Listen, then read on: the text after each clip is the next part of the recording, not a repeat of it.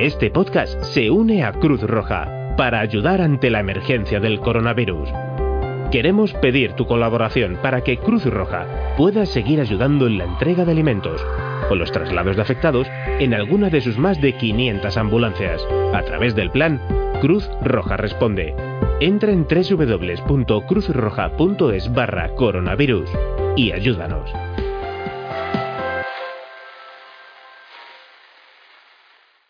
Un nuevo programa de Turismo con Encanto. Vamos a ver el turismo y patrimonio en Albacete, Aina, Lietor y Molinicos.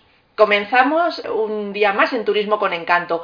Aina está enclavado en uno de los parajes más sugerentes de Castilla-La Mancha, localizado en lo más profundo de la garganta que forma el río Mundo. Este singular y abrupto enclave natural convierte a Aina en un lugar ideal para la práctica de la escalada y la práctica del turismo de aventura en general. El término municipal de Aina acoge a 16 núcleos de población, escasamente habitados, pero sorprendentes desde el punto de vista paisajístico. Estas aldeas son Carcabos, Las Ollas, El Vallejo, El Pozuelo, El Jinete, Pozo Ladrón, La Dehesa, El Villarejo, Casa Forestal, El Moriscote, La Navazuela, El Griego, La Noguera, El Rubial, La Sarguilla y Rollo Odrea. Esta preciosa localidad esta aldea, Rollo Odrea, se rodó, entre otras, la primera escena de la película de José Luis Cuerda, Amanece que no es poco. Recordáis que estamos visitando toda esta zona como un destino de película.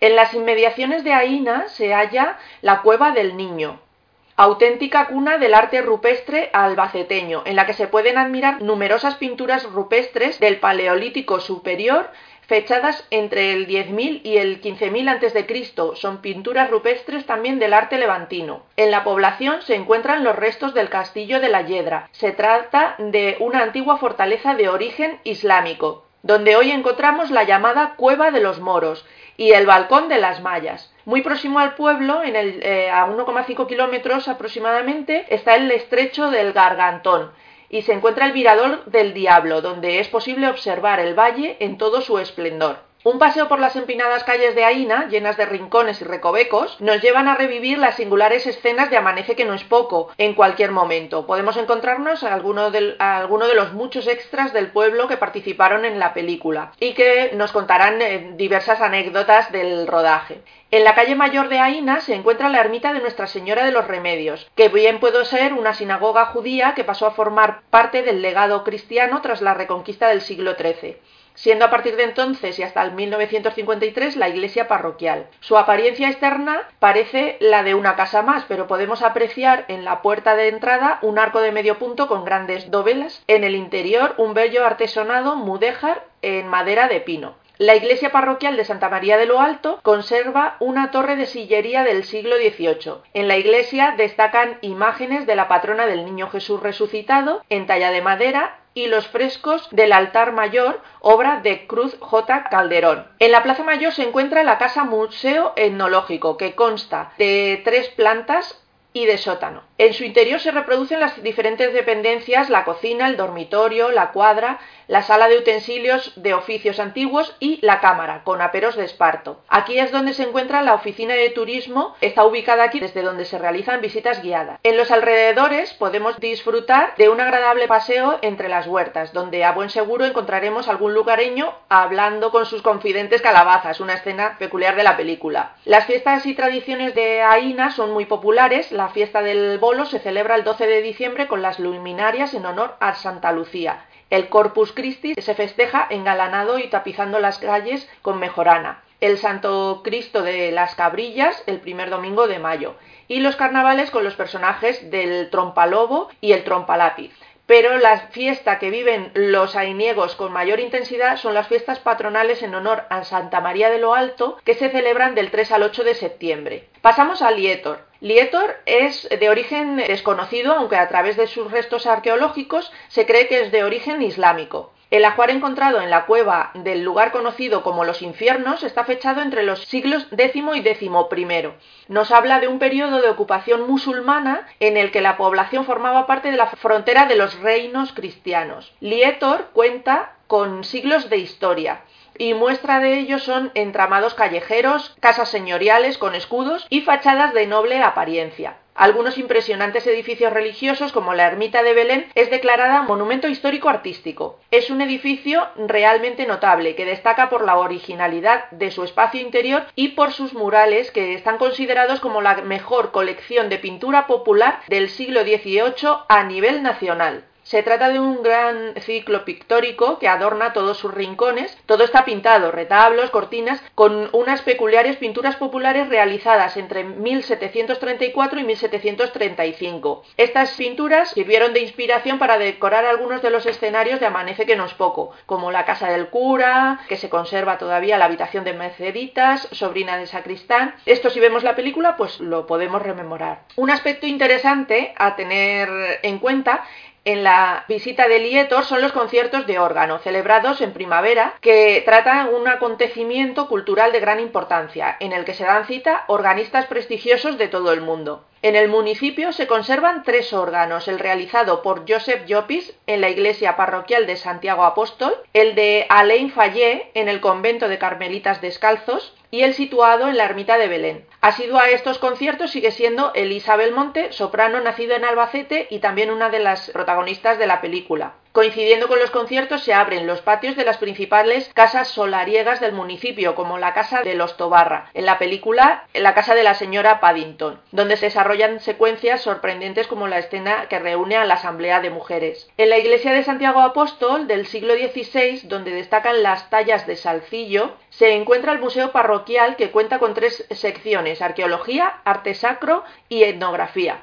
El exconvento de Carmelitas Descalzos fue construido entre los años 1679 y 1700, de piedra de sillería. En su interior se encuentra el órgano de tubería de Alain Fallé. En las criptas del convento se conservan los cuerpos momificados de los frailes del convento. Y paseando por las empinadas calles de Lietor nos encontramos con el antiguo asilo, casona modernista del siglo XIX, donde actualmente está ubicada la oficina de, de turismo. Eh, la actividad cultural no acaba aquí. Lietor está adscrito a la red de teatros de la Junta de Comunidades de Castilla-La Mancha, o sea que sus programaciones en primavera y otoño ofrecen espectáculos de danza, música y teatro. Y por último vemos Molinicos.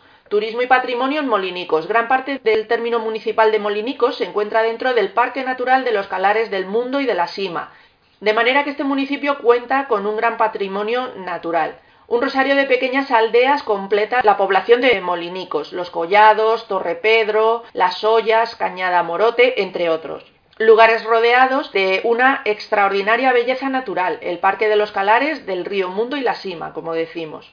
Esta localidad, situada en la falda de la sierra, está orientada para recibir las primeras luces del día, con calles empinadas y estrechas que nos hacen ver su pasado musulmán en cada uno de sus recovecos. En Molinico se encuentra la Casa del Níscalo, uno de los pocos museos micológicos de España, el único de Castilla-La Mancha. Este museo pone de relieve el, el, valor del recurso natural admirado y desconocido como es el mundo de los hongos y las setas. Desde el museo se fomenta el desarrollo de actividades que comprometan el estudio y difusión del conocimiento micológico de sus hábitats. A todos nos gusta la gastronomía micológica, y luego cuando llega el tiempo de las setas, ¿no? Todos los años, en el mes de noviembre, se organizan jornadas micológicas y con exposiciones, seminarios, excursiones, identificación de setas y gastronomía relacionada. Este curioso museo se encuentra instalado en las dependencias del antiguo ayuntamiento situado en la Plaza Mayor. La Plaza Mayor de Molinicos fue utilizada por cuerda para rodar muchas de las escenas de Amanece que no es poco. Desde el balcón del ayuntamiento situado en la Plaza Mayor, el alcalde insiste una y otra vez para que el pueblo congregado en la plaza hiciese un flashback colectivo.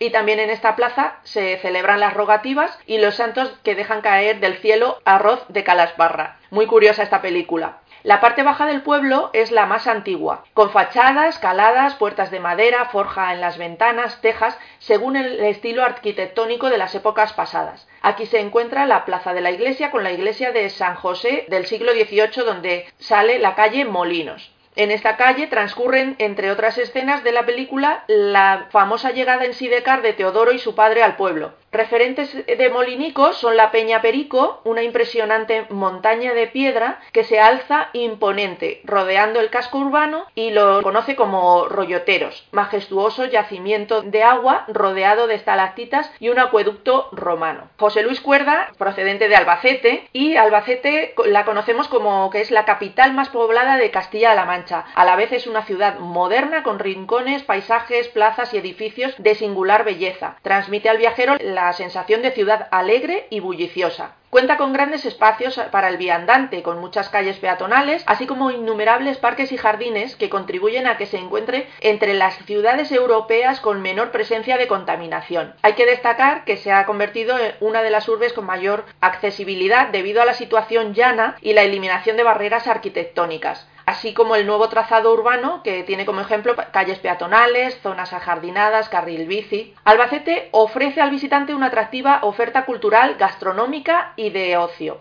Buena parte de su fama viene de ciudad fiestera y noctámbula, se debe a la Feria de Septiembre, una de las más famosas de España tanto por la calidad de sus espectáculos taurinos como por los actos culturales y musicales. La feria cuenta con el máximo reconocimiento de Feria de Interés Turístico Internacional. En la Catedral de San San Juan Bautista, obra del siglo XVI y que corresponde al tipo de iglesias columnarias, destacan las tres naves de igual altura y sus bóvedas apoyadas en cuatro grandes columnas jónicas. Tenemos el Museo Municipal de Cuchillería de Albacete, que se ubica en el antiguo palacio conocido como la Casa del Hortelano y recoge los elementos materiales que integran la memoria del arte propio de la cuchillería, santo y seña de la ciudad, cuyas navajas le han dado fama universal.